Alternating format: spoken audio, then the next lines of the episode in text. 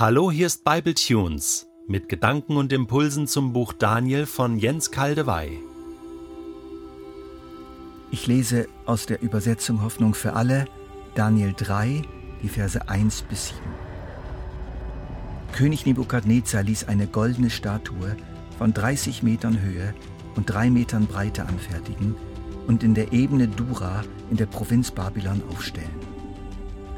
Dann lud er zur Einweihung alle führenden Beamten seines Reiches ein.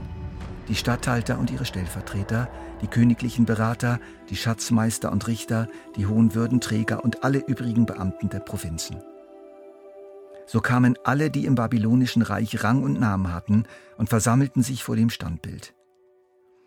Dann rief ein Herold mit lauter Stimme, Ihr Männer aus allen Völkern, Ländern und Sprachen, der König befiehlt euch, Sobald ihr den Klang der Hörner und Flöten, der Zittern und Harfen, der lauten Pfeifen und alle anderen Instrumente hört, sollt ihr euch niederwerfen und die goldene Statue anbeten, die König Nebukadnezar aufstellen ließ.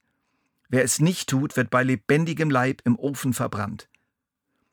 Als die Musik einsetzte, warfen sich alle zu Boden und beteten die goldene Statue an. Ich weise euch zunächst auf die deutliche Verbindung zum vorherigen Ereignis hin, dem Traum Nebukadnezar von einer riesigen Statue mit goldenem Haupt. Da ist eine Verbindung. Nebukadnezar lässt auch eine Statue anfertigen, als wenn er von seinem Traum und seiner Deutung inspiriert worden wäre. Auch hier das Gold, auch hier die beeindruckende Größe. Was soll das? Ich schließe mich da den gut begründeten Vermutungen einiger Ausleger an. Nebukadnezar befindet sich auf der ersten großen Höhe seiner Macht. Sein Reich ist schnell groß geworden. Er hat ihm fremde Kulturen, Völker, Städte, Religionen einverleibt, sich Könige unterworfen oder seine Leute als Statthalter oder Gouverneure eingesetzt. Solch ein Gebilde muss man zusammenhalten. Es muss gefestigt werden. Es muss vereinigt werden. Seine des Großkönigs Macht muss gesichert werden. So entscheidet sich Nebukadnezar, die Botschaft des Gottes des Himmels durch Daniel für sich auszuwerten, auf seine Mühle laufen zu lassen. Er macht daraus einen Kult. Er erweitert die bisherigen babylonischen Religionen und Kulte durch ein neues, imposantes Kultobjekt unvergleichlicher Pracht.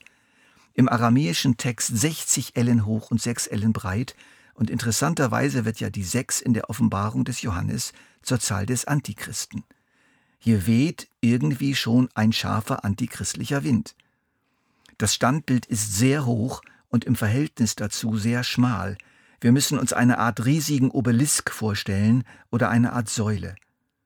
Mit Platten echten Goldes ist sie beschlagen und glänzt viele Kilometer weit in der Sonne.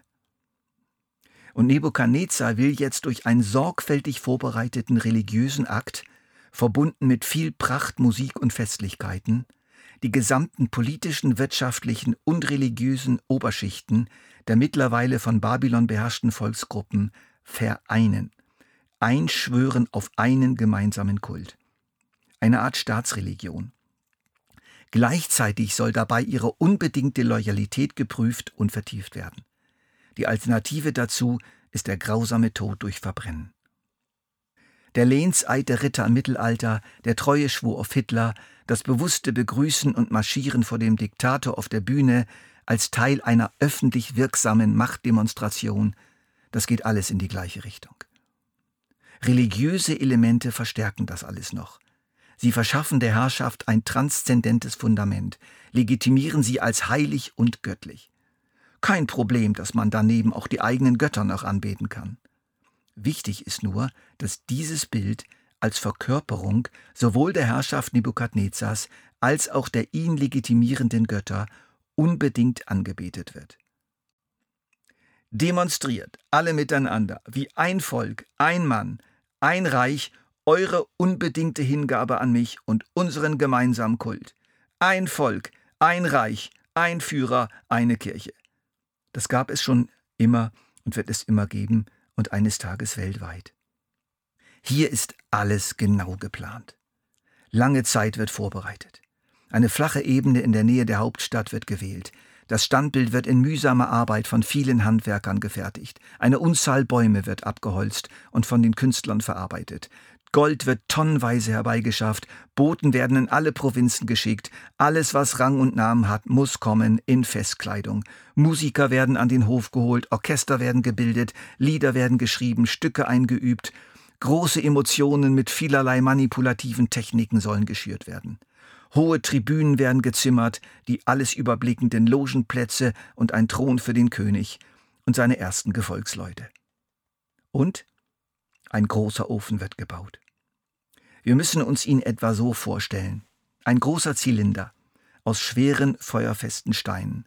Nicht unbedingt riesig, 10 bis 15 Meter vielleicht im Durchmesser, hoch genug, um eine enorme Menge an Brennmaterial aufzunehmen und groß genug, um in kurzer Zeit eine Reihe von Menschen zu verbrennen, die möglicherweise von oben auf das Feuer geworfen werden würden.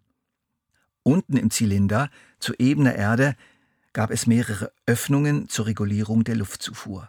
Weiter oben ebenfalls, um zusätzliche Möglichkeiten zum Anheizen des Feuers zu haben, mit Brandbeschleunigern und Verstärkern wie Öl, Pech und Schwefel. Zu diesen Öffnungen und auch zum oberen Rand des Zylinders gibt es Zugänge, entweder durch integrierte Treppenstufen am Mauerwerk oder Gerüste mit Stegen und Rampen, über die man direkt nach oben kommen konnte. Die Tribüne des Königs war so hoch, dass man von dieser Tribüne aus in diesen Zylinder hineinsehen konnte. Das einfach mal als Hilfe, dass ihr euch das alles besser vorstellen könnt.